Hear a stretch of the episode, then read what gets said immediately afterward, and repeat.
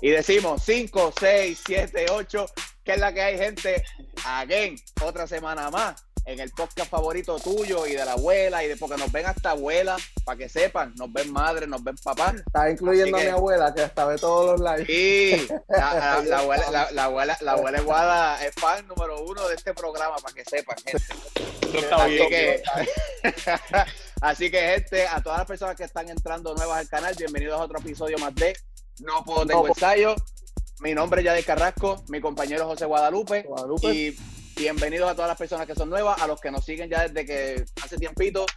Bienvenidos a otro episodio más. Créanme que este episodio se lo van a gozar.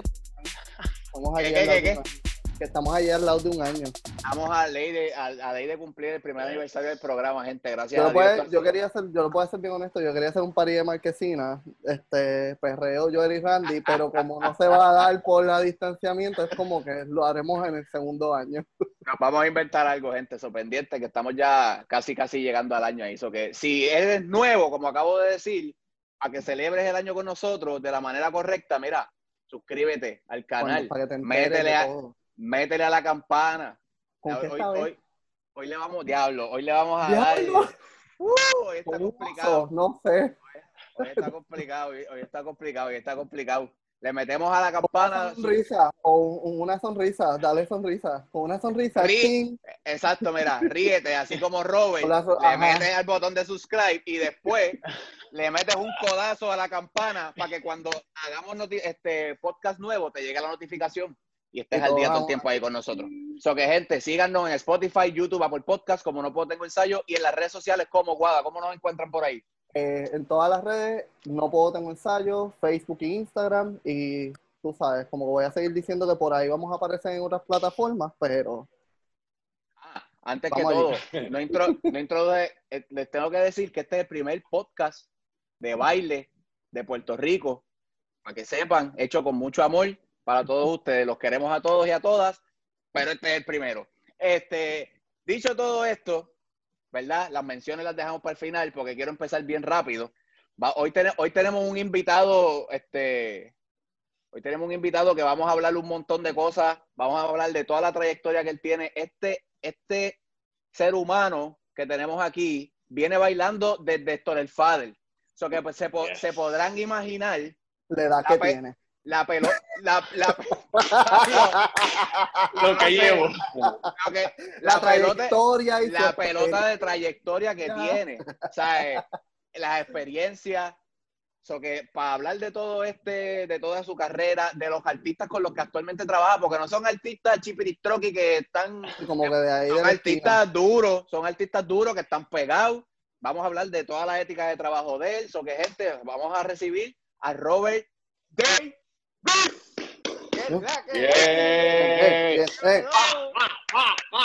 no, no, gracias. Gracias a ustedes por la invitación, por dejarme ser parte de, ustedes y, y, porque sé, sé que eh, han seguido entrevistando mucho, a muchos talentos y artistas y yo soy parte de eso y ustedes son parte de eso, así que me siento honrado. Gracias. Gracias, a, ti, gracias a ti por la oportunidad y por, por, decir que sí, mano. Para nosotros es un honor, ya tú sabes. estamos, seguro que sí. estamos ahí Estamos, sí, yo estoy bien pompeado. Mira, esta entrevista no, no, no, estaba ni en agenda, gente. Para que ustedes sepan, esto fue de hoy para hoy. Vamos a darle, el hombre dijo que sí, y aquí estamos, para ustedes. siempre, estamos fullados, siempre estamos fullados. Todo el tiempo, hay que estar listo, tú no sabes. Mira, hablando, hay que tener la ropa negra en el baúl por si acaso. el, el, el, famoso cambio negro, porque ese es el backup, ese es el, ese es el, el que resuelve, ese es el que resuelve. Hablando de si, si, supieras que para mí, que para mí el cambio negro es el primer cambio, que supone que tenga los bailarines para trabajar, y el backup es el cambio extra, que es el color que pues, si te sudaste, si te rompió el pantalón, que siempre nos pasa, si pasa lo que pase, pues tiene ese segundo backup, pero para mí y para mis bailarines el negro es primero, es primordial, ¿eh? Vístete de negro y full out. Vístete de negro. Los y, y, por encima se te pone una, una base, un jaquecito o algo, pero llega de negro. No importa, negro, negro, base. Mira, Robert, hablando de full out, nosotros, ¿verdad? Nosotros seguimos bien de cerca tu, tu carrera y eso. Y, brother, tú no paras. Estás todo el tiempo, o sea, el que, el que, el que siga a Robert, a Robert David en las redes puede ver que este tipo desde las 6 de la mañana, yo creo que antes, ya está subiendo stories Como que, mira, estoy en esto, estoy aquello, estoy dormido. Robert me da vida. A mí Robert me da vida por las mañanas. Si ustedes quieren vida, o sea, se quieren levantar con... Ok, así, a las 6 de la mañana buscan a Robert. El No, Daniel, el, el Daniel Javif del baile. ¡Del baile Robert! ¡Wow! Ahora me quedé con esa. No, no, pero gracias. Yo siento, yo siento que soy trabajador, que soy una persona que le gusta hacer las cosas bien y para hacer las cosas bien y con el mero se necesita mucho tiempo en el día y poco dormir, pienso yo a mí. Mi esposa Eva y todo el mundo me dice, tienes que dormir más, tienes que dormir más, pero yo digo que tengo que dormir menos y levantarme más temprano todavía a las 5 o 6 de la mañana para que me dé todo el día. Entonces ya como a 9, 10, ya el cuerpo está haciendo así, ya, ya está haciendo para abajo, pero me levanto temprano.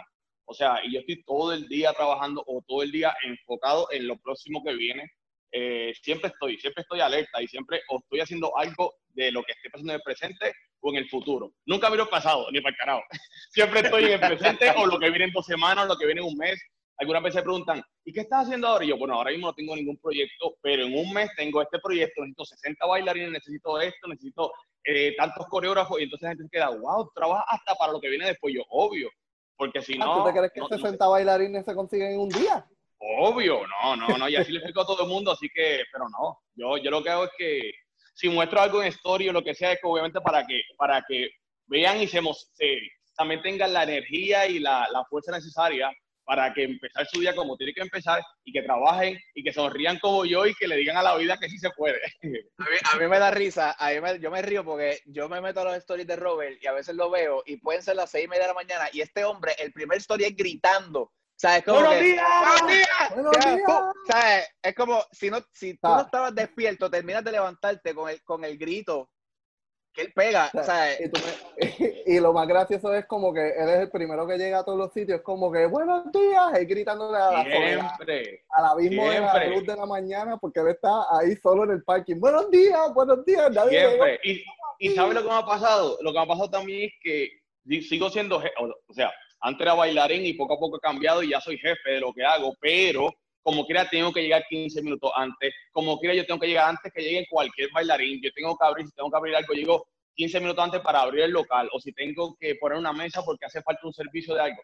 Yo siempre estoy como, como puesto para juego, como uno dice, como decimos los- nosotros tres, los boricuas decimos que estamos para eso, o sea, si tengo que llegar media hora antes, a mí me da un estrés. O sea, algunas veces yo texteo a los bailarines, voy a llegar 15 minutos tarde porque estoy en el tráfico o lo que sea, y yo, yo estoy sufriendo. O sea, yo estoy con el carro sufriendo, temblando y con el GPS y que me lleve a tal sitio. Yo siempre quiero estar bien en el sentido de, siempre quiero dar un buen ejemplo, porque yo pienso que el ejemplo que des tú es el ejemplo que dan tus bailarines y los que te rodean.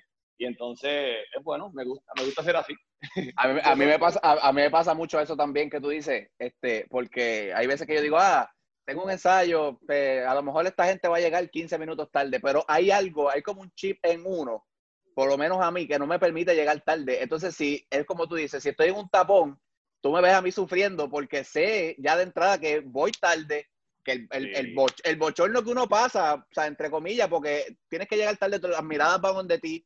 Entonces Sí. es como una, es como una ética de, de, de, de, un estilo de vida, por ponerlo así. Yes. Que tú, que tú puedes escoger. Tú puedes escoger o ser profesional o no ser profesional. Y entonces, eso lo decides tú y como tú quieres llevar tu carrera. Y entonces, yo siempre he escogido que mi carrera sea lo más profesional posible, lo más 100 y lo más lineal. O sea, lineal es que no te descarriles, Robert, no llegues 15 minutos tarde o, uy, voy más tarde, empiecen ustedes. O, o un bailarín que me diga, voy media hora tarde por, porque me levanté tarde. Eso yo no lo acepto. O sea, desde, No, trabajo trabajo. Ustedes, obvio, ustedes, Ah, desde que estoy con ustedes en Puerto. Rico, obvio, sí, desde que estoy con ustedes en Puerto Rico hasta Miami, hasta el nivel que estoy ahora trabajando y con los bailarines que estoy, no importa, tienen que llegar temprano, tienen que hacer las cosas como yo las hago, porque si no, no pueden trabajar conmigo, y no, no simplemente porque soy jefe, sino porque no, puedo estar, no puedo estar rodeado de gente inepta y que no hagan las cosas como no tienen que. oh, sorry, sorry. Anda pa'l Sorry, carajo. sorry. pero- ¿Sabes, No, no, no, sabes no, que no. dije esa palabra? ¿Sabes que dije esa palabra y dije, ay Dios, ay Dios? Ok, No, pero pero no vuelvo- eh, esas palabras están aceptadas aquí. Ok, Aquí se, a- Aquí se a- eh, yo siempre he dicho que este programa no es de relaciones públicas, es de hablar la verdad. O sea, que aquí es todo Amén. como, como va. Entonces, te, pre- te pregunto, ¿esa ética de trabajo tú la tienes desde, desde que tus comienzos? O sea, ¿dónde tú comienzas? ¿Cómo, tú, ¿Cómo a ti te, entonces te llama la atención el baile? ¿Qué fue lo primero que tú viste? y te encarrilaste en esto? Yo empecé no profesional a los 14 años. No profesional digo porque no me, no me pagaban ningún cheque por bailar. O sea, desde los 14 hasta los 18 años, fueron cuatro años de mi vida que no me pagaban nada. Simplemente yo entrenaba. Yo empecé en Carolina eh, con grupos de baile de talent show. O sea, yo me entrenaba en una cancha de baloncesto, no había espejos, no había eh, piso de madera, no había los speakers que hay ahora, las bocinotas de la academia, lo que había era el radio de cassette, Un así mismo, el, ajá, con cassette ahí mismo se, se, se, se ponía enfrente y ustedes a bailar, a rasparse las rodillas, a doblarse los tobillos, los codos, si te caes porque hicimos un lift o lo que, o lo que fuera, si te caes, te diste sangre, límpiate un poco y vamos. Hay, siempre habían como unas tres o cuatro mamás y papás que eran los que como los que vendían el agua, los que hacían la empanadilla y todo eso. Entonces, ah, me di, hacían, ok, a seguir bailando. Entonces, yo siento eso y, y si, no, sí, entonces yo me siento tan bien de contar cómo yo empecé, porque yo creo que soy quien soy, pero porque empecé desde abajo y poco a poco seguí. Luego de, acá de, de, de estar en, en, centros comunales y estar en canchas de baloncesto, a los 18 digo, yo quiero, yo quiero vivir de esto, yo quiero trabajar todos los días de esto. ¿Qué hago? Tengo que ir a la academia, porque aunque tú estés en una cancha de baloncesto, un grupo, no eres profesional porque no te están pagando. Tú eres profesional ya cuando llegue un cheque a tus manos. Uh -huh. ¿okay? No importa el nivel que sea, cuando te llegue un cheque a tus manos, ya tú eres, la, ya estás ejerciendo esa profesión. Digo, y si Obviamente después. En detalle, en profesionalismo, hay como que muchos, muchos detalles dentro. Hay de muchos niveles. Ajá, hay ajá. mucho, hay mucho. Pero, Pero- para pero sí. mucho, Tú comienzas sí, y pues como que tu primer cheque, tu primer clase o lo que sea, pues ya ahí es como que, ok, estás comenzando la estás carrera. comenzando y estás trabajando y es algo, algo real, algo real que tú estás haciendo. Entonces yo quería eso. Y como a los 18 años yo hago eso que sea posible en mi vida. Y entonces ahí fue donde dije, yo tengo que empezar en academias de baile. Y de cancha de baloncesto me moví a, a estudios de baile. Ahí empecé en Rhythms con Dani Lugo, con Tamara, con Tito. Y empecé también en Peer Sound Studio en Bayamón con Rick Castrillón. Y a los Ok. 18 y 19, Dani Lugo me dio la primera oportunidad trabajando con Stroll Fader y Ricky Castellón a la misma vez me dio la primera oportunidad trabajando con Olga Tañón. Entonces yo me sentía en la gloria. Yo estaba, yo veía a Dios todos los días, le decía gracias, esto que me está pasando es lo mejor de mi vida. Imagínate, yo con 18 y 19 empezaba a viajar y entonces en esos momentos era cuando Stroll Fader tiraba dinero los- al público. Y entonces eso era el, ese era el show, el, el verdadero show era Stroll Fader y, nosotros, ¡ah! bien duro, todo era como, todo era bien duro, entonces me gustaba, me gustaba. Y hice muchos años, hice Stroll Fader, hice Olga Tañón, viajé mucho, demasiado, y entonces ahí me empezó a ver Puerto Rico y las compañías y la las televisoras de Puerto Rico empezaron a verme como Objetivo Fama y muchos otros programas en Puerto Rico. Y hacía muchas cosas, hacía anuncios con Banco Popular, hacía cortometraje, hacía de todo hasta que llegó el momento de decir, ya he hecho mucho en Puerto Rico, ahora quiero algo para mí. Ok. Y cuando, Va- ajá, va- todavía va- no va- me- ok, ok. Va, va- me está va- va- brincando, Robert. Ah, no, no, va bien, va bien, va bien, pero yo, pero yo bien. tengo aquí, va bien, pero yo tengo un punto que yo quiero tocar aquí de tu carrera en Puerto Rico. Ajá. Y es, ¿cómo tú, o sea, tú entras, hiciste esto de Fader, haces Olga Tañón, entras a Ernita Nazario. Ajá, ajá. Ok, ¿cuánto tiempo tú estuviste en Ernita? En yo estuve como Hasta Es que no estuve días. porque real, no, no voy a decir estuve porque realmente puedo estar hasta ahora. O sea, Anita me llama mañana y yo bailo con ella. O sea, es una cosa que yo con Anita es otra cosa Tú estás, Pero- estás, on, estás on call, estás on call no, con yo, Ernita. con Anita Nazario estoy en call toda la vida. Eso va a ser toda la vida por agradecimiento, porque como la pasé con, con, con esa producción, con Ernita y con todo el elenco que había ahí. Es otra cosa. Yo empecé con Estro Padre y Olga Tañón, pero Ernita fue parte de lo que yo trabajé y me quemé en Puerto Rico y todo el mundo me veía y entonces ahí empezaron los nicknames de Papi Chulo, donde está el. Papi Robert, donde de poco a poco. Tú tuviste un, un, un descojón con ella, Descojón. Que, que a ti te vinculaban, que tú eras el bailarín que estaba saliendo con Ernita. Yes, yes, yes, yes. Eso fue, eso fue bien grande. Cuando pasó eso. Este es el eh, momento no de desmentir a la gente. No, obvio, obvio, obvio. Puedo decir que es mentira. Yo la amo, la quiero mucho, pero es mentira. O sea, eh, y yo ¿Qué siempre fue, lo dije que, a todo el mundo. qué que- fue lo que, qué fue lo que pasó? Que la gente empezó a especular de esta manera entonces. creo que fue, no me acuerdo muy bien, pero creo que fue que le preguntaron a ella sobre mí en una entrevista como algo cool, eh, algo de bailarín, porque ya estaban comentando afuera, estaban comentando como, como yo siempre hacía con ella, creo que el amor hacia otra, otra tipo de bailes, ya todos estaban como adivinando, especulando por afuera. Y cuando le preguntaron a ella, ella lo que hizo fue reírse y decir, yo lo quiero mucho, a Robert Levy yo lo quiero mucho. No dijo ni sí ni no. Y eso fue lo que creó en todo el mundo, como que ni Nazario nunca contestó, pues eso es que hay algo entre ellos. Pero ella nunca dijo ni no. O sea, niveles llegaron a niveles llegaron a making the arts y empezaron a Entonces, pero exacto, exacto. ¿Sabes que tú sabes, Tú sabes qué es lo que está brutal, que esto, yo estaba leyendo un poquito de la, del, del revolú y la cosa, y esto creo que cae justamente cuando ella se está divorciando de su esposo. De su esposo. Exactamente. Eso, esa, es como que, coño, qué peor timing que me pasa esto.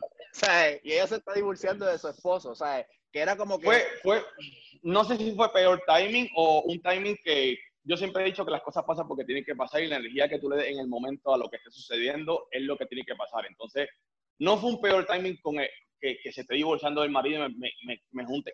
Para la, para la prensa y para todo el mundo ha sido un mal timing, pero realmente nosotros, yo, yo conozco al ex esposo de ella, conozco obviamente a Nazario, y nosotros, mientras estábamos hablando todo el mundo fuera, nosotros hablábamos, nosotros tres, en una, en, una mesa, es como que mira lo que están hablando, mira esto, y es como, o sea, era surreal, era como que, wow, nosotros, están hablando todo el mundo de nosotros, nosotros tres en una mesa normal, hablando normal, de que sabemos lo, lo, que está pasando la realidad y de que no pasa nada. O sea, una bomba explotó por ahí. Una bomba explotó sin pasar nada, hablando, sin, relax. ¿Entiendes? Fue como, nosotros quedamos como, wow.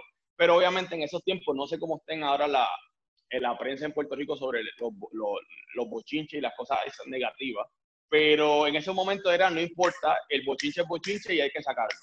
Es tipo la Comay, tipo ese tipo de bochinche que es, no sé si sea cierto o no, hay que tirarlo porque Puerto Rico lo que le gusta es lo que se calienta en el momento. Sensacionalismo. Sensacionalismo. lo, que, lo que esté pasando en el momento, entonces eso fue lo que más subió. Pero no fue por ella, no fue por mí, no fue por el marido. Nosotros estamos muy claros hasta el día, eh, desde el día que pasó hasta hoy. O sea, para nada, para nada, pero estamos bien claros. Bien claros de que se, se metían en PA, se metían en PA y me estaba diciendo no, sí, ellos se me, ellos Bueno, lo, que pasa es que, lo que pasa es que no, bueno, no, no estoy brincando, pero ya me están hablando de NTA y no he parado todo, por eso, por eso, no he hablado todavía en NTA porque ya iba a eso, pero, pero hablo ya, ustedes me dicen, o brinco o no adicional a eso, ¿tú crees que eso pues como que te, para ese tiempo, como tú lo estás diciendo, ¿tú crees que eso pues como que te ayudó a impulsar tu carrera como bailarín?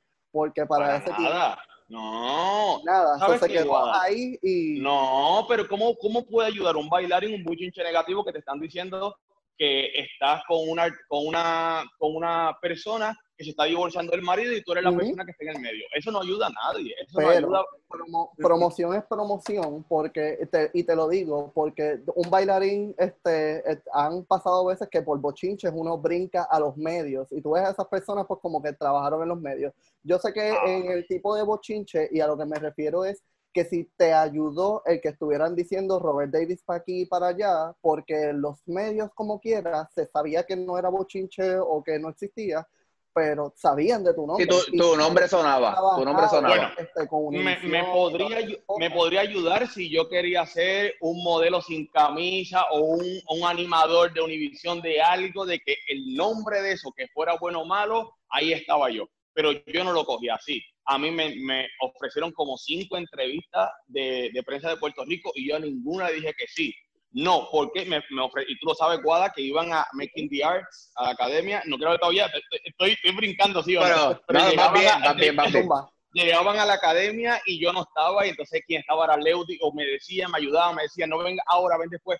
Yo no quería, porque yo no quiero que mi nombre y mi carrera, lo que yo poco a poco estaba construyendo, llegara al nivel de sí, Robert Davis, sí, como estuvo con ella, pues entonces llegó, a... no, sorry, pero no, cada cual tiene su, su, su nivel de llegar a lo que quiere sin ayudar a, la, otra persona, y menos con un bochinche como ese. Entonces, yo siempre lo cogía positivo, siempre lo cogía la misma línea, pero no que me ayudó, no porque no di entrevista, no me ayudó porque, porque no estuve pendiente a eso para, como yo voy a hacer eso ahora, ahora voy a ser grande porque estoy en las redes. No, sorry, pero no. Si ahora lo soy es porque trabajo mucho, soy un workahólico y porque no duermo. No por otra persona que se venga, como, como que quisieron, no por, no por artistas, sino porque la prensa quiso hablar de nosotros. ¿Me entienden? Eh, eh, eh, está brutal, pero yo me imagino esa situación actualmente con las redes sociales, porque acuérdate que para aquel tiempo no había nada de redes sociales, todo era este, medios tradicionales. Estaba Facebook, estaba Facebook nada más, estaba empezando Facebook, entonces era una cosa fuerte, estaba las revistas, revista Vea, un montón de, de, periódicos, y entonces en esos momentos, si me llega a pasar ahora, creo que soy más maduro y, no sé, pienso de otra manera, pero yo en esos momentos, yo voy a todas esas cosas, el teléfono no me, no me dejaba de sonar. Clic, clic, clic, clic, voicemail de un montón de personas, eh, yo lo ponía en, el, en Televicentro en Puerto Rico y hablaban de mí y, fue, fue, fue de su de alta y baja. Sí, fue de alta y baja porque cuando yo voy a la televisión, los animadores decían, estamos contactando a Robert Davis y después de la pausa, él va a hablar con nosotros. Y yo estaba en mi casa con el teléfono así, yo cogí el teléfono y yo no voy a coger. Eh, si ellos piensan que yo voy a hablar, no. Entonces, en Puerto Rico mentían, decían que yo iba a hablar que yo iba a hacer esto. Después de la pausa, y luego hablaban 10 minutos más, otra pausa, y cuando había otra pausa, ya contestamos a Robert Davis, quédense ahí, que vamos a hablar con él. Al final, obviamente, le digo la verdad, no hablé porque no quiero, no quería eso. Entonces, no hablé, al final dijeron, bueno, vamos a intentar conseguir a Robert Davis para mañana. Tuvo unos problemas eh, con el teléfono, pero para mañana va a estar. Y Tú sabes, eso es con los mañana, mañana, mañana, y nunca, nunca pasó. Dejarlos ahí. Tu, familia, ¿Tu familia cómo cogió esa situación? Por ejemplo, tu mamá lo, lo, cogieron bien, normal, porque la conocen a ella, porque saben lo que doy yo, saben lo que da ella, y realmente a mi mamá y a mi familia le miento. Y no fue algo que diferente a lo que le estoy contando a ustedes. Lo que estoy contando a ustedes es lo que le contaba a mi mamá y a todo el mundo. Entonces, todo el mundo estaba con información encima de la mesa como es. Desde Nita, su compañía, yo, mi familia y todo el mundo. todo el mundo estaba igual de even. no, no había nada como, pero esto, pero lo otro. Entonces, cuando le decían a ella, en el trabajo a mi mamá, eh, a mi papá, le decían comentarios del compañero de trabajo y ellos decían que no, ah, eso no es cierto. Se reían como que no, no, no, no, eso no es cierto, eso no es cierto, porque ya me conocían a mí. Y entonces, pues eso, pero... Sí, pero te lo pregunto porque, o sea, que, posiblemente uno que trabaja en los medios, ¿verdad? Y sabe un poco más del meneo, uno lo maneja de cierta manera, pero ellos que no están acostumbrados a esto, o sea, muchas veces ellos, si se dejan llevar por lo que se ve en la televisión o en las revistas o whatever, llega, el, llega el punto que agobia, tú sabes. Y entonces me, ah, eso, preocupa, porque si llegan de momento a la academia, pueden llegar a otro lado. Correcto. como que hacer la situación incómoda.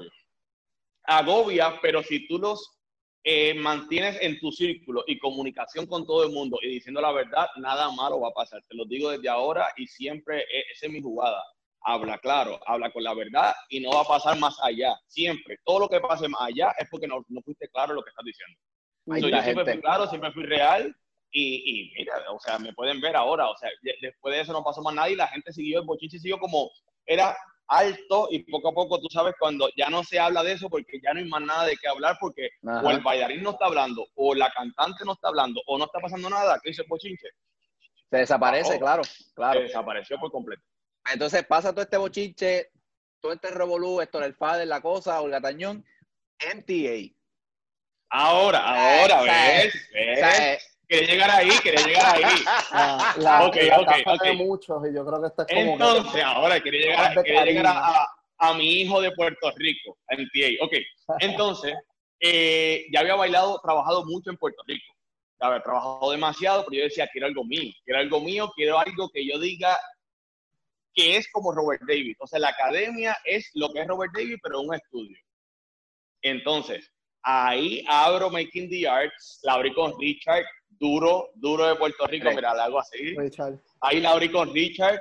Eh, hay Guada, hay Guada, mira, mira, ese que está aquí, que tú estás viendo con esa carita, ahí estuvo, estuvieron mucho, Yael, tú también estuviste en algunas clases, no al principio, pero yo, iba con él. La segunda, sí, la, al segundo en al principio, exacto al principio estaba con Richard, lado, si entran por el pasillo de Isla Verde, pues estaba al lado izquierdo, que era de dos, pisos. De dos pisos. Y luego, y luego de ahí me mudé para el frente, que ahí estuve con, con Michelle Brava, de socia.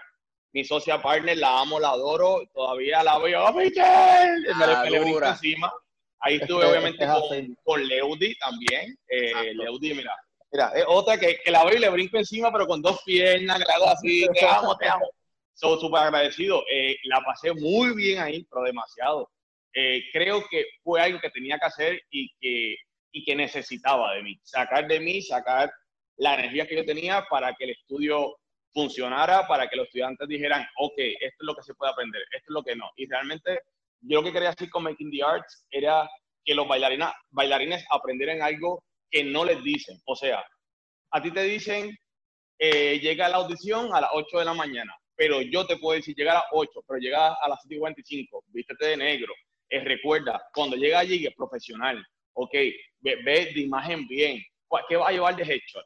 Ah, voy a llevar esta foto, déjame ver tu foto. O sea, desde que tuve MTA, yo siempre intenté que los bailarines que estuvieran cogiendo clases supieran lo que era un bailarín adicional a moverse dos conteos de ocho. Porque no todo es moverse un, dos, tres, cuatro, cinco. Tú también tu presencia, como tú llegues, como tú te vistes, como tú camines, como tú hables, eso tiene mucho que ver. Y no porque somos bailarines, somos menos que las otras profesiones. Somos iguales que los doctores, que los que van a la luna, que, que todos, los de la justicia, todos los de las leyes, todos somos iguales. Entonces, ¿cómo yo puedo hacer que mi carrera valga igual que ellos?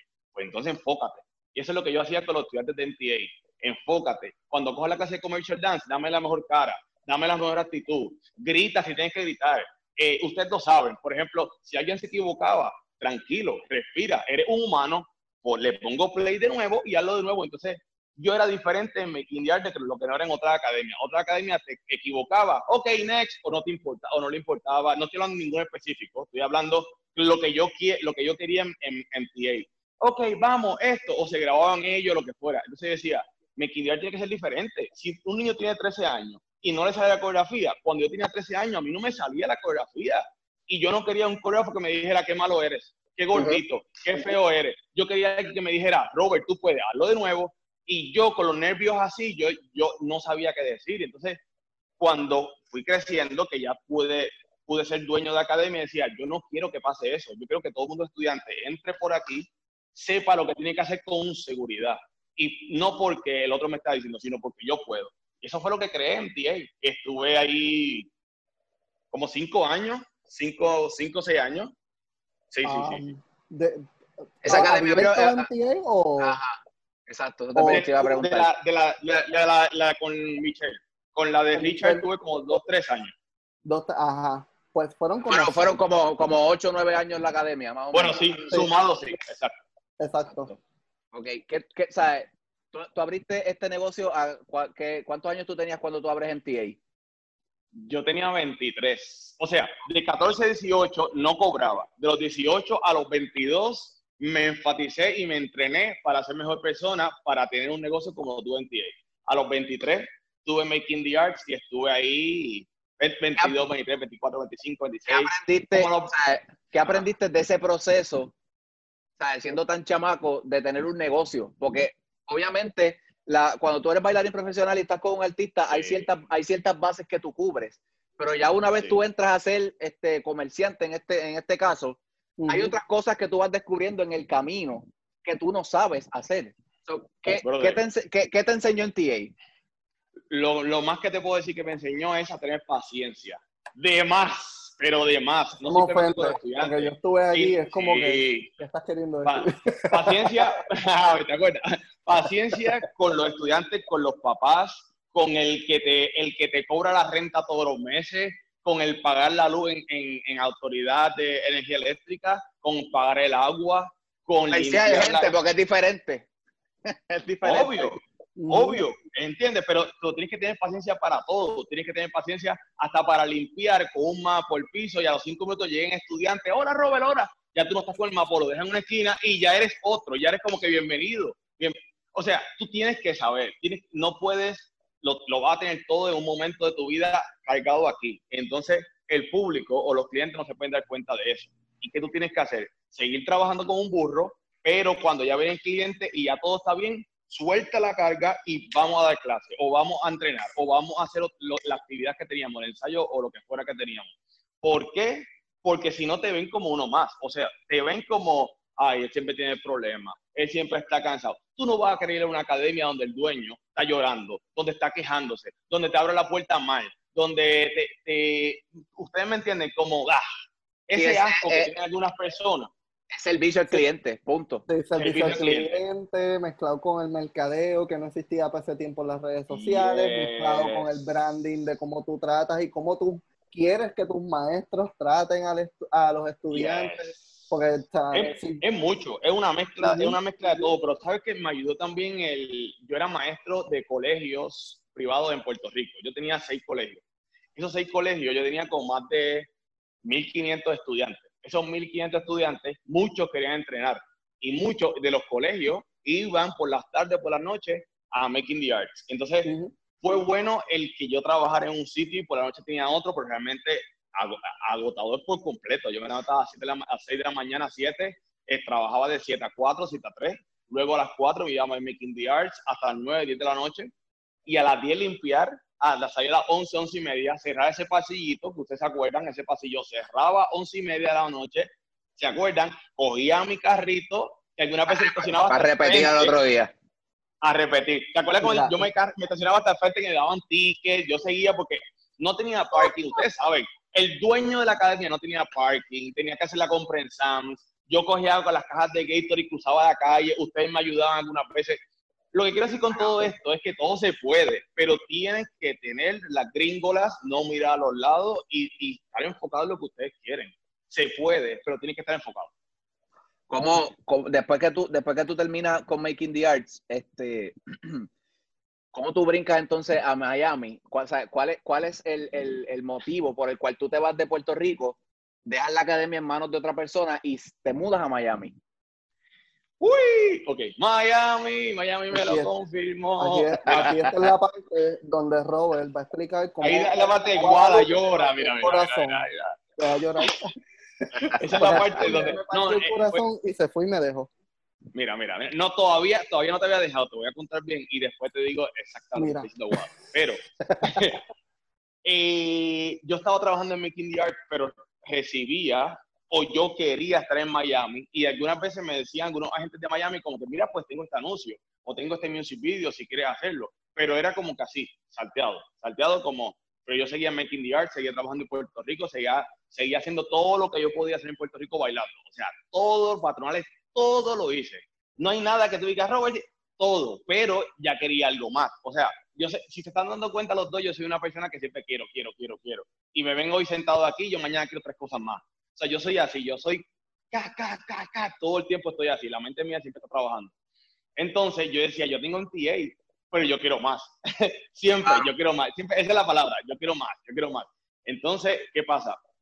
Empecé a hablar con agentes de Miami, a personas, coreógrafos de Miami, pero los primeros que contacté ni me contestaron. ¿Por qué? Porque yo no era nadie, o porque no era tan reconocido en Miami, no tenía nombre en Miami. Si me vieran ahora, le doy un puño en la cara. No, no, embute, embute, embute, embute.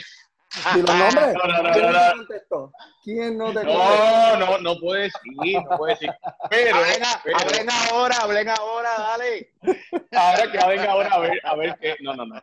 Mira, entonces, eh, me seguían ofreciendo cosas de Miami, pero seguía en Puerto Rico. Entonces, yo lo que hacía era que viajaba algunas veces, pero seguía aquí. Viajaba algunas veces, pero seguía aquí. Hasta que viajé tanto, tanto, tanto, que yo, me gustaba Miami. Pero ¿cómo yo voy a, a dejar en ti, que es mi hijo, y yo soy cuando yo creo algo o cuando estoy haciendo algo, yo soy para eso. Entonces, ¿cómo yo dejé en TA? ¿Cómo dejarlo? Entonces, empezaba a hablar, empezaba a hablar con los papás, no tanto con los estudiantes, porque si hablo con los estudiantes, todo el mundo quiere que me quede. Y entonces, empezar a hablar con gente adulta, que es lo que me podían yo, yo tenía 23, 24 años. Yo necesitaba gente de 30 para arriba que me dijera, realmente, Robert, ¿qué es lo que tú quieres hacer? Entonces ahí empezaron eh, las, buenas, las buenas pláticas, las buenas, las buenas conversaciones con la gente adulta, diciéndome, ok, Robert, academia de baile, puedes tenerla hasta cuando seas viejito. Ahora tienes 24 años y tú, si tienes hambre de conocer el mundo entero y que tienes hambre de que el mundo entero te conozca a ti, tienes que salir de aquí. Y yo, y yo estaba entre la espada y la pared porque ya creé un hijo, ya creé algo en Puerto Rico que ya no me tengo que mudar de Puerto Rico, porque si ya sigo en pie y sigo en Puerto Rico, ya estoy cómodo, sigo en Puerto Rico y estoy bien. O mudarme y no conocer a nadie. Yo no conocía a nadie en Miami, pero nadie es nadie. nadie. Y yo decía, wow, ¿cómo yo lo hago? ¿Cómo lo hago? ¿Cómo lo hago? Entonces me empezaban a, a, seguir ofreciendo trabajo de Miami, pero me decían, Robert, ¿tú vives en Miami? Y yo en una dije que no. Y me dijeron, ok, no me llamaron. Y cuando no me llamaron, dije, ah, yo tengo que decir que vivo en Miami. Ok. El otro agente que me llamó otro día, hola Robert, tengo este music video, eh, ¿tú vives en Miami? Y yo, sí. ¿Y en qué dirección? Y yo te la envío ahora mismo. Busqué una dirección, busqué una dirección no sé de dónde y, y, y se la envié ah, ok, gracias por enviármela, aquí la información del, de la audición a ver si quiere asistir. Me la enviaron y era el otro día al mediodía. ¿Qué pasa? Estaba en PR. Yo, estaba en PR, pero yo le mentí a la gente. Yo le dije que estaba en Miami. ¿Cómo el diablo yo iba hasta la 1 de la tarde el otro día en Miami? ¿Cómo fue que Robert Davis con... Robert, tú eh, puedes... Obvio, obvio, con un séquito atrás empezamos a buscar, empezamos a, a buscar pasajes y, y, ese mismo día compramos pasajes y llegamos a, Miami el otro día por la mañana, yo con maletas llegué y cuando llegué, llegué al estudio. Cuando llegué al estudio me dijeron, ah, tú eres Robert Davis, que fue Aníbal, que me dio la primera oportunidad en Miami. Aníbal y me dijo, ¿tú eres Robert Davis? Aníbal Marrero. Entonces me miró así, ¿tú eres Robert Davis? Y yo, cagado con las maletas, en el estudio Univision. Y yo, sí. Y yo veía todo, yo veía a todo el mundo bailarines allá arriba de Miami. Como yo soy de Puerto Rico y no conocía a nadie en Miami, yo veía a todos mayamenses, one, two, three, four. Y yo con las maletas así.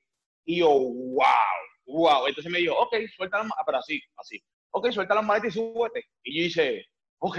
Cuando me trepé, yo dije, yo tengo que dar el máximo. Yo tengo que, yo, yo tengo que hacer saber a la gente que me está viendo que yo soy duro igual que los de Miami. Y ahí poco a poco, poco a poco seguí conociendo hasta que hice ese trabajo, hice tan bien que contacté después de ese trabajo como a tres agentes más y tres personas más que me dijeron, tú puedes esta semana que, porque es lo bueno de Miami. Tú estás aquí en Miami, y conoces a todo el mundo que el lunes tiene un trabajo, el miércoles tiene otro y el viernes tiene otro y tú haces, wow. Es un Pero las oportunidades son más, o sea, es más grande, es más grande, claro. Y es, ¿por qué? Porque hay más trabajo. En Puerto Rico pueden haber oportunidades, pero son pocos clientes los que llegan a Puerto Rico a ofrecer trabajo. En Miami te llegan 17, 18, 20 clientes al fin de semana.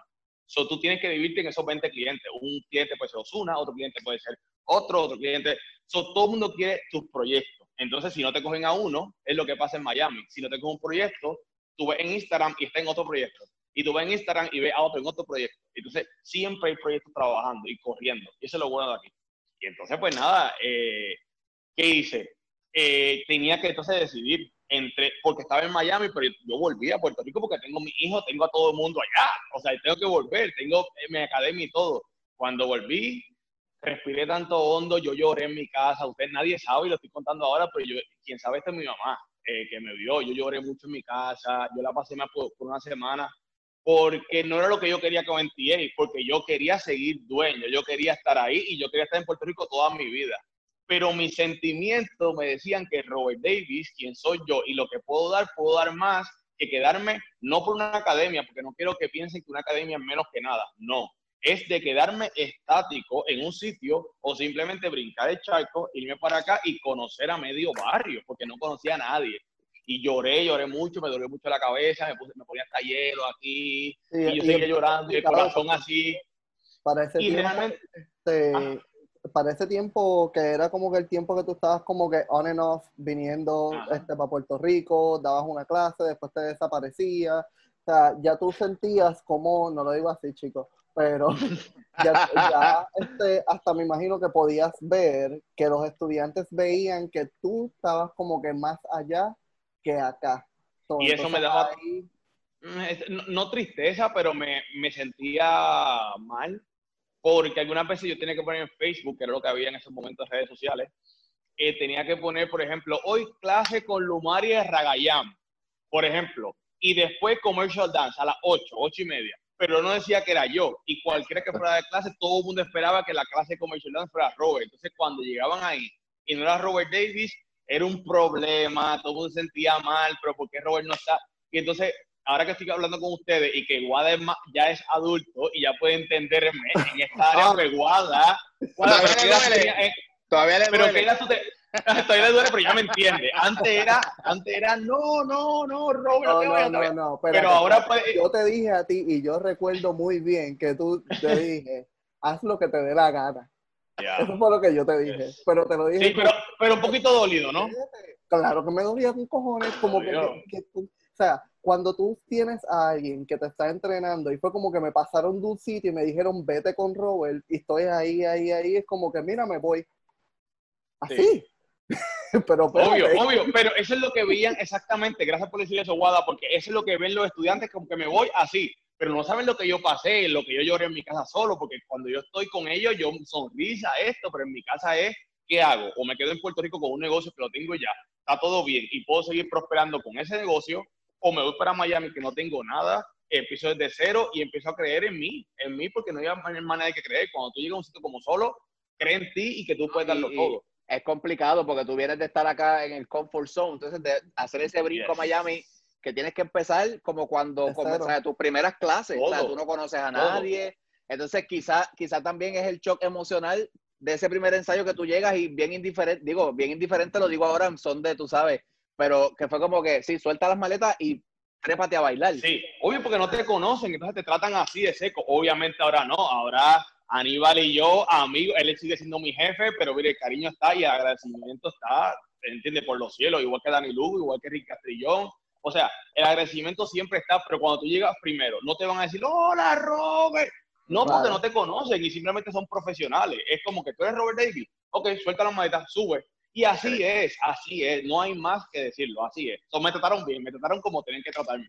Pero obviamente tenía que desenvolverme no solo, sino a quién conozco, a qué hago, eh, con quién me junto. Entonces, poco a poco, poco a poco, llegué a, Puerto Rico y decidí, eh, pues, ya no estar más en Puerto Rico eh, con la academia porque se me hacía, te lo juro, te lo juro por Dios los dos, yo estuve como seis meses que todos los fines de semana yo viajaba a Miami todos los fines de semana en seis meses.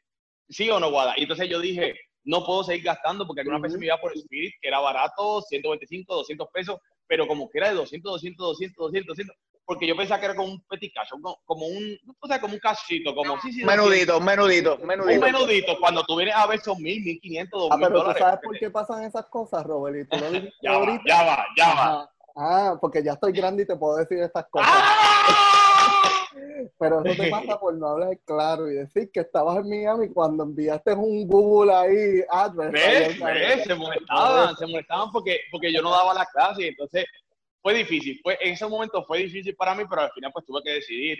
No me arrepiento, no me arrepiento de venir para acá. ¿Por qué? Porque tenía que crecer. Realmente les digo con, con, con el corazón en la mano, yo tenía que crecer, yo tenía que conocer a mucha gente de lo que conozco ahora yo ahora soy quien soy porque conozco a, mucha gente que no conocía antes. Entonces, tengo 32 ahora, pero yo quiero seguir conociendo gente. O sea, Miami, Miami es así y yo conozco al 25%, me falta 75% más de clientes y de productores que quiero seguir conociendo. O sea, esto no para aquí. Pero si yo hubiese parado en 24 años, yo ahora que tengo 32 no hubiese nada. Nada, nada. Entonces, es bueno, es bueno, es bueno sentarse, meditar, respirar hondo y decir, ok, es bueno lo que hiciste, ahora, ¿qué es lo siguiente para no echarte para atrás y no caerte por la alda? Ya hiciste este paso, ya brincaste, ahora ¿qué vas a hacer para seguir? Y el que vas a hacer para seguir es siendo workahólico como soy yo. Yo soy trabajador, soy out y no duermo. Hablando, hablando de seguir y de evolucionar y toda la cosa, ¿en qué, momento fue, ¿en qué momento fue que tú te diste cuenta o tú decidiste dejar de ser el bailarín para convertirte entonces en director creativo en jefe? ¿Sabes? Cuando tú dijiste, ok, hasta aquí ya, de, hasta aquí bailo y de aquí en adelante me quiero dedicar a esto otro. Y danos un poquito de insight porque este, me gusta las transiciones que hacen porque la gente se cree pues como que del baile, el baile y ya. Y uno puede seguir como bailarín creciendo en la industria artística teniendo hasta muchísimos más skills este, si se puede decir así, por creativo, nos pasamos creando y visualmente este, somos otra cosa, por decirlo así, porque trabajamos con este, cosas visuales. Que... Y, no, y, y, lo que te quiero decir de eso, antes de explicarte toda mi trayectoria, de, de, de las diferentes posiciones que tuve, no porque ahora no soy bailarín, de ahora los bailarines no son nada. No, ahora lo que hago es proteger los bailarines porque yo toda la vida los fui. Y como toda la vida los fui, no me gustaban muchas cosas que me hacían. Y hace, hace, falta, hace falta gente así. en, la, industria.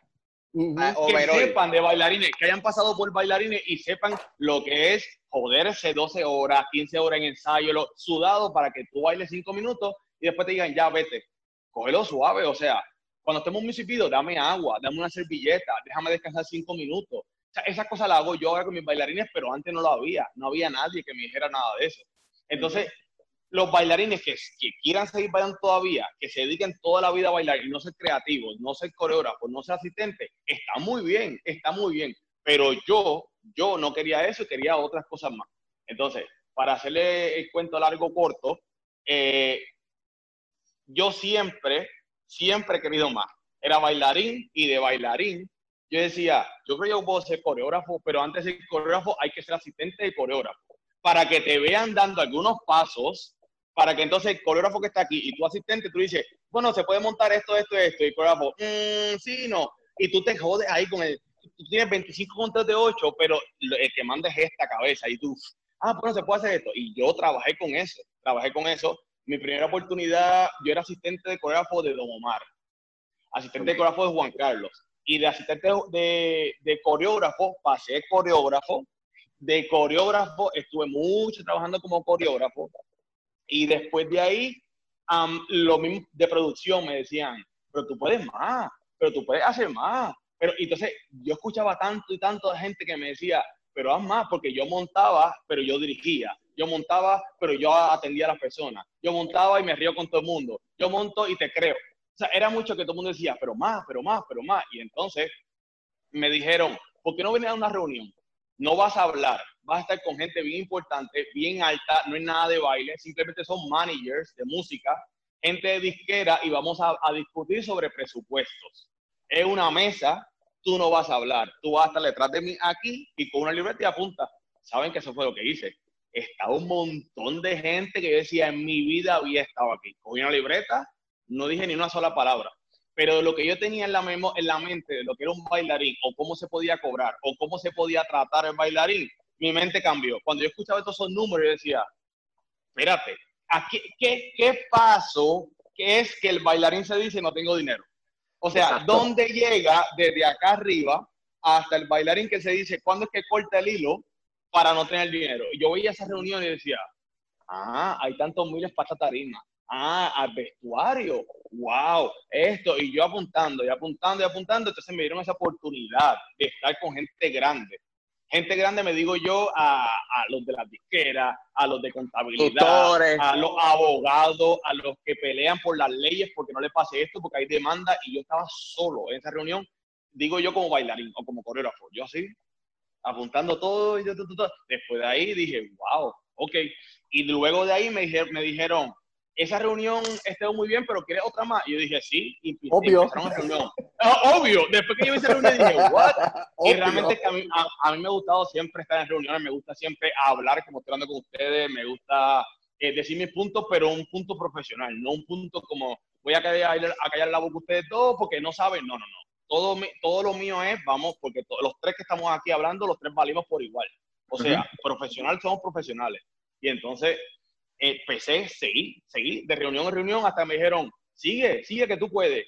Y entonces me dijeron, ahora quiero, eh, en un proyecto me dijeron, ahora quiero 70 bailarines, quiero tanto para cinco días. Me dijeron muchas cosas. Dije, what? Yo no puedo solo. Y entonces yo empecé a crecer y dije, ya yo no puedo ser ni coreógrafo. Entonces me fui a Performance Creative y dije, necesito cinco coreógrafos, necesito 15 bailarines. La ropa, tengo reunión contigo mañana. Con el pelo, tengo reunión contigo mañana. Production Manager, tengo reunión contigo. Eh, stage Manager, tengo reunión. Y a lo último, con el artista, me sentaba también en la casa y me reunía con él. ¿Qué tú quieres? ¿Qué quieres hacer? ¿Qué tú deseas en tu show? ¿Qué tú quieres que no pase? Todas esas cosas pasan.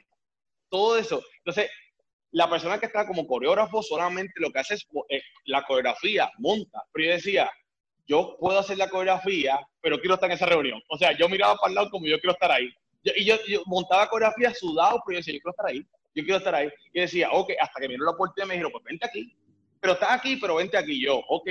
Y poco a poco seguí hasta que seguí y no podía hacer todo solo. No podía montar solo. No podía estar con la eh, booking de bailarines solo. No podía estar en las reuniones de, ropa porque gracias a Dios, algo que tengo que le gusto, no sé, eh, que le gusta a las personas como trabajo, entonces el de ropa del artista me habla, el de pelo del artista me habla, o sea, no solamente por el artista, sino por el show, como el show. va a quedar.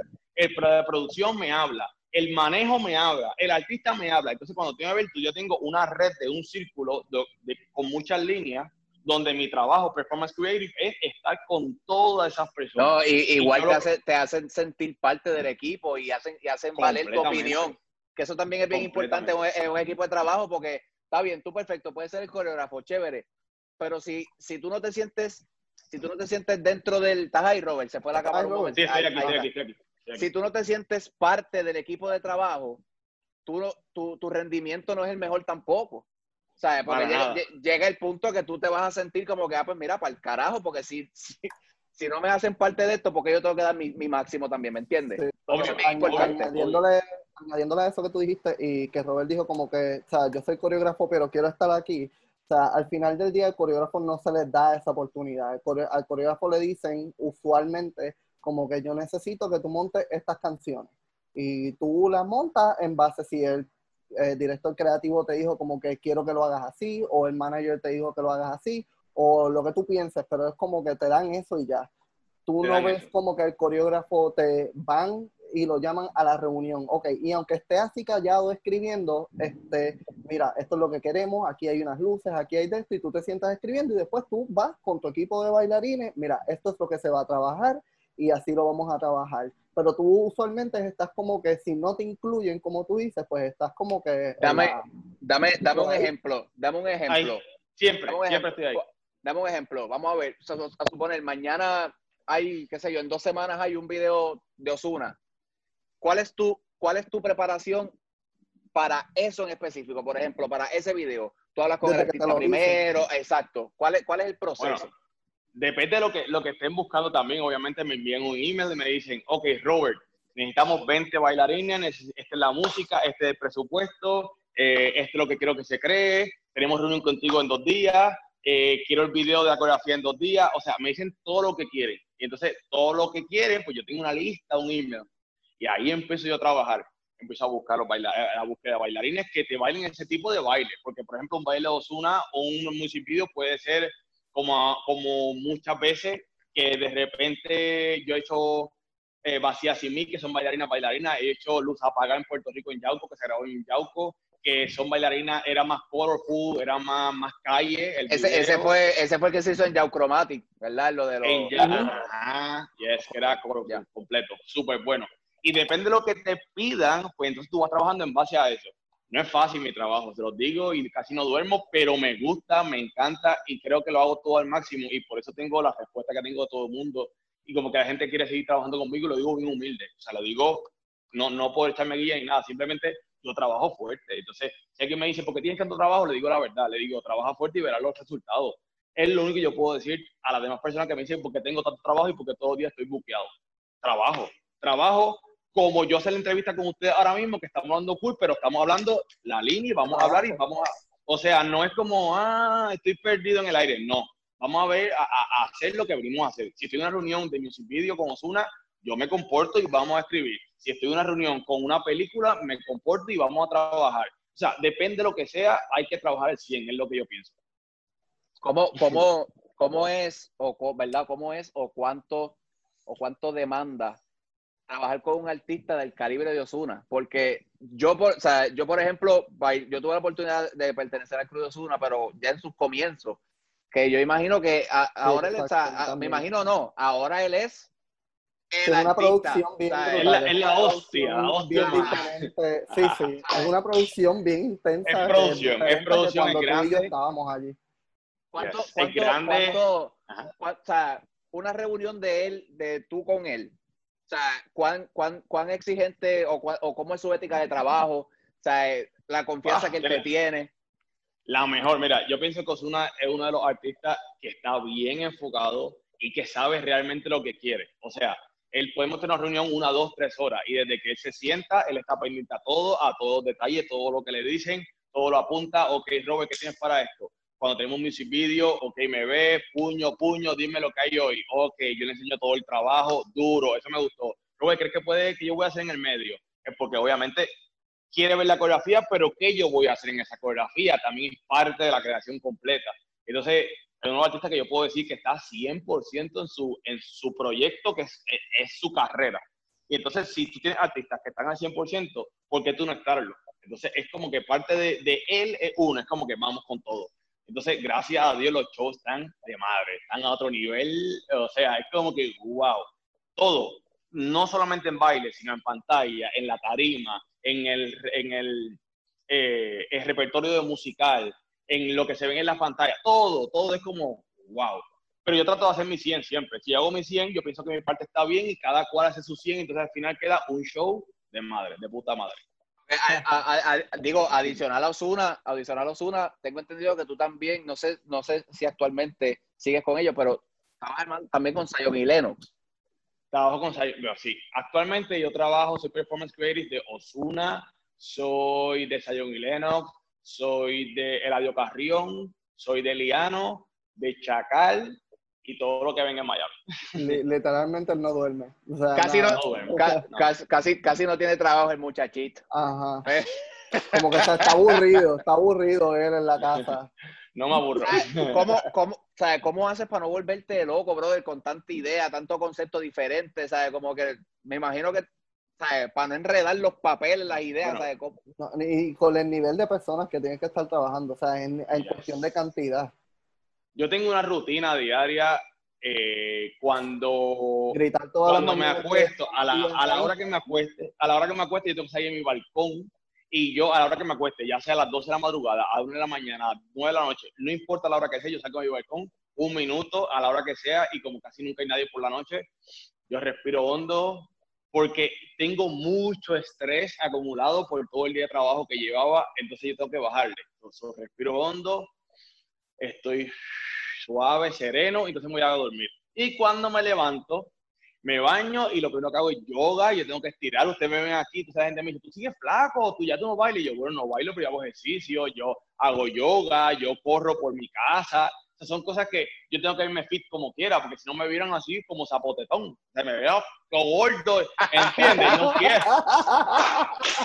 ¿Entiendes? Como no que quiero. bien cachetón. Sí, cachetón, tetón, así. No, yo no puedo, no puedo. Entonces, yo tengo que correr por la mañana, yo hago yoga, yo medito mucho, aunque el, el, meditar no es físicamente, pero es mental. Tú tienes que también tener una buena eh, se nos fue Robert ahí.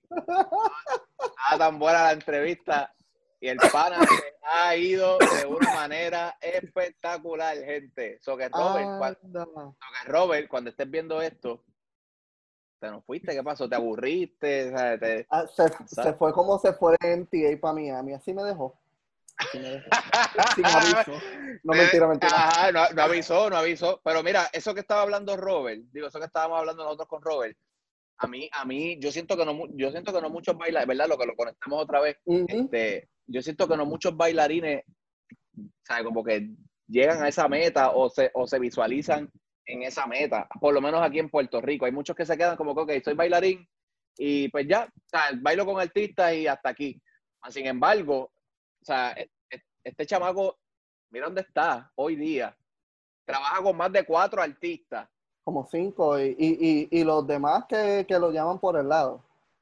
sí, yo creo que, yo creo que este es una cosa de determinación también, este, como le estaba diciendo, y de trabajar, trabajar, y que pues obviamente que usted, que ya lo saben, que este Robert es como mi padre en baile, eso era algo que él recalcaba, yo tenía como 16, 17 años, pero es como que llega temprano, ser responsable, cuando comenzaba a dar las clases, ahí le tiré, no. Le escribiste, le escribiste. Sí, le escribí. Pero a mí no me extraña nada, nada de esto porque él siempre ha sido así. Siempre ha sido así. Y, a los estudiantes como que estaban ahí, pues él también lo transmitía y como que nos enseñaba. No, y, y, la disciplina que tiene, porque, digo, escucharlo, escucharlo decir lo que dijo de que me levanto a tal hora, trabajo todo esto, llego al balcón, tengo que respirar. O sea, es un, es un patrón. Es un, o sea, es, es, es, un estilo de vida que, que te lo, o sea, tienes que proponértelo tú, no hay de otra. ¿sabes? Si, tú no lo, si tú no lo llevas de esa manera, no, no va, posiblemente no cumple con ni con la mitad de las cosas que tiene. Sí, yo creo que, yo creo que la palabra ahí este, está en, en, en que en vez de decir rutina, porque rutina suena aburrido, como que estilo de vida, intentar de llevar ese estilo de vida que quieres, que sí se convierte en rutina, claro, pero como que un estilo de vida hacer todas las mañanas yoga para después este, irme a trabajar y todas esas cosas. Ahí, ah, mira, me está escribiendo ahí.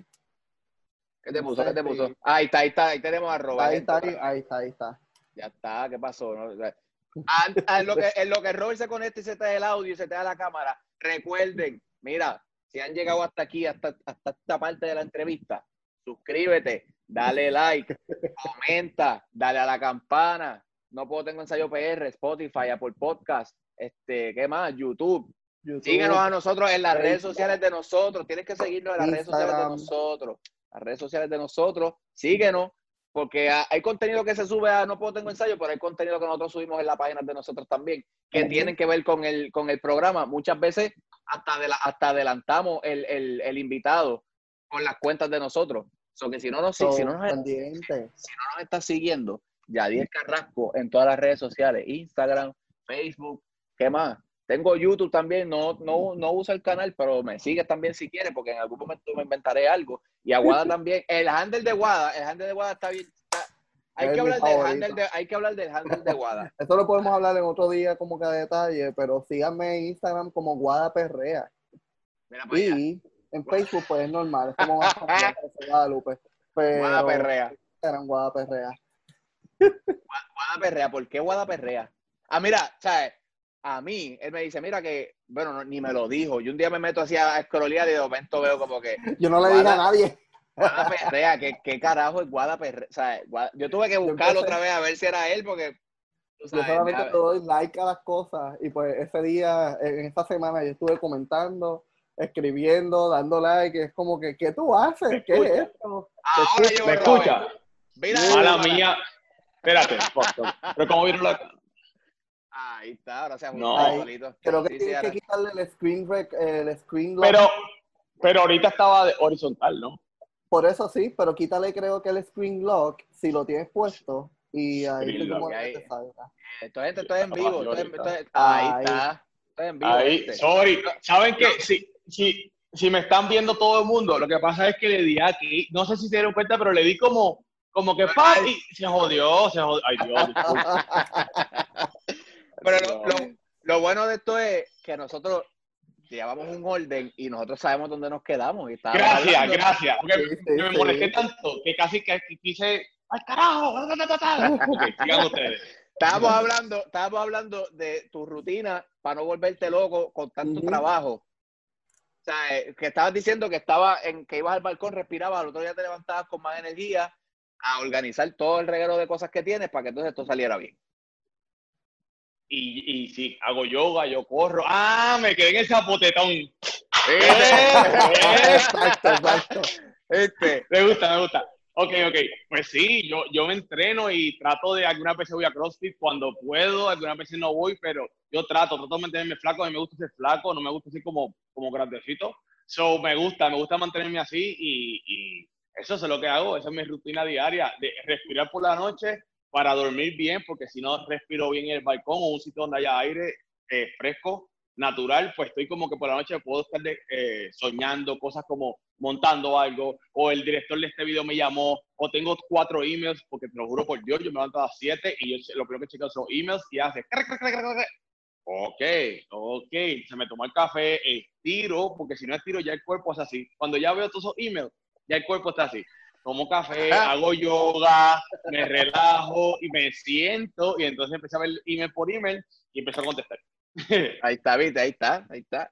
Mira, hablando, a- hablando de organizarte y de mantenerte fit y toda la, y toda la vuelta, creo que estás trabajando o, o te, invol- o te estás involucrando en, en, en el canal. Tienes un canal de YouTube con, con Eva, una, una vuelta así bien loca. Eva está Está- por ahí. eh, eh, como Está por ahí, está por ahí, pegaje. está por ahí. Está por ahí, está por ahí. Eh, ¿Qué, qué Bueno, está pasando con eso? ¿Qué contenido el canal es de trayendo? ella. El, canal es de ella y ella tiene su canal de YouTube de hace muchos años, hace como 4 o 5 años. Quiero que Que sepas lo- que pensé que maquillabas peor. Oh my god, ¿tú viste eso? ¿Ves? Obvio.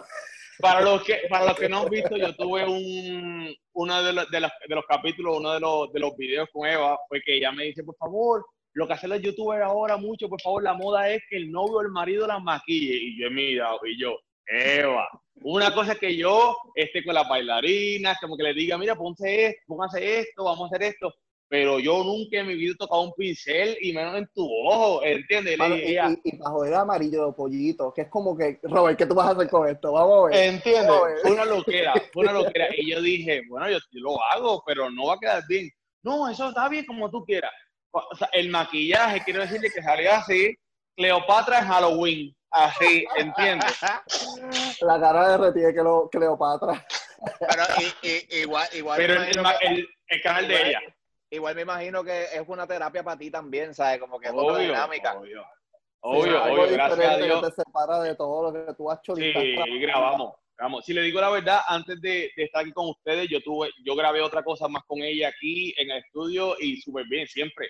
Tra- Tratamos de grabar mucho y hacer cosas diferentes para que la gente se envuelva con nosotros y vea que no todo es o trabajo, trabajo o que la vida es monótona. O sea, tú, tú puedes hacer que tu vida sea diferente y sea, y sea cool.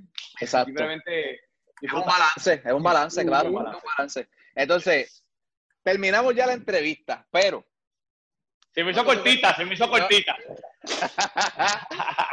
nosotros te tenemos un juego para cerrar la entrevista, como nosotros sabemos hacer siempre, gente. Ustedes lo, ustedes lo esperan. Así que yo te voy a mencionar, entre Wad y yo te vamos a mencionar unos nombres.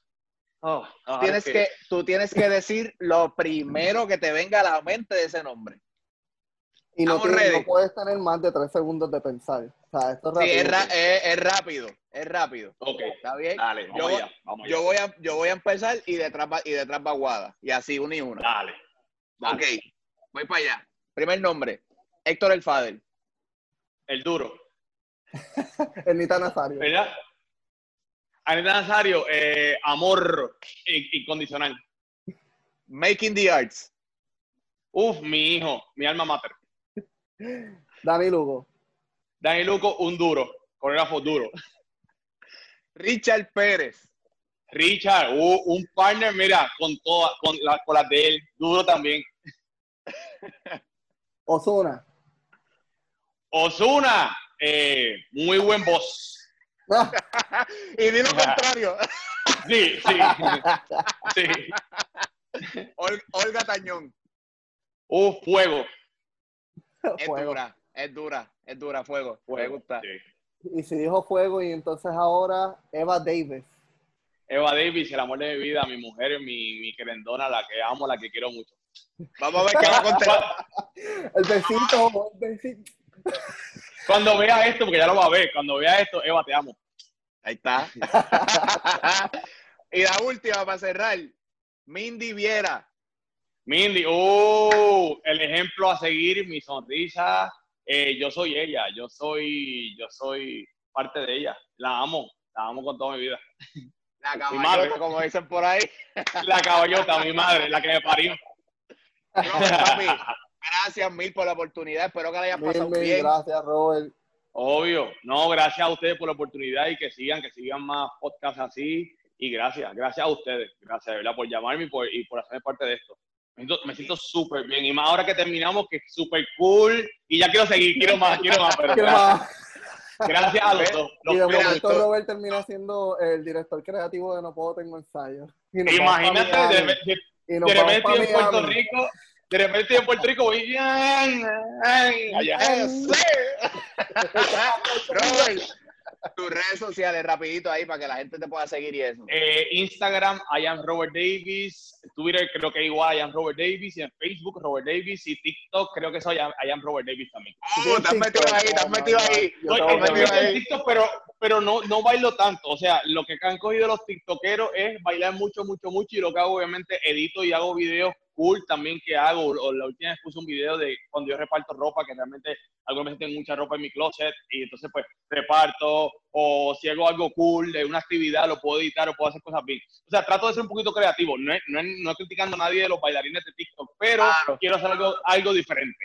Ah, diablo, hablando de ropa y eso, tú sabes que yo tengo un vestuario de Stephanie. ¡Oh! Ni- Niño, El de la motora, el de devuélvemela, devuelve por correo. Eso no me sirve. Para la próxima me la entrega. Ay. Guada, tus redes sociales, ahí cuéntale a la gente. Facebook, José Guadalupe, Instagram y TikTok, porque también me abrí uno. Instagram y TikTok. ¡Lo dañé, bien me daño. Yo no quería hacer eso mismo porque todos los bailarines están como que bailando. Es como que yo no quiero bailar. Eso lo hago yo todos los días. Pero Exacto. obviamente sin, sin ciradera ni nada. Pero en Instagram y en TikTok, Guada Perrea. So, me imagino que esperaban que perreo o algo así en TikTok, pero. Creo que sí. Creo que sí. Yo lo Creo que pensé. yo. Síganlo, perreo, está síganlo bien. para que se, por si perreo o no, pues lo sigan y se enteran. A mí me No, siguen ¿Y la todas las... Las mías son Yadiel Carrasco en todas, mira, Facebook, Twitter, Tik- este, TikTok, ¿qué más? Instagram. En YouTube tengo un canal que no lo uso, pero por ahí está. So que gente en todas, Yadiel Carrasco es bien fácil, en todas me sigue ahí, le metes un codazo al follow y me sigue gente. Y antes de irme, como siempre, no puedo tener ensayo PR, mira, en todo. Instagram, YouTube, Spotify, Apple Podcast. Síguenos por ahí, danos tu like, suscríbete, mete la campana y gracias a todos los que sintonizaron. Será hasta otro episodio más de No, puedo, tengo ensayo. No puedo, tengo ensayo. ¡Uh!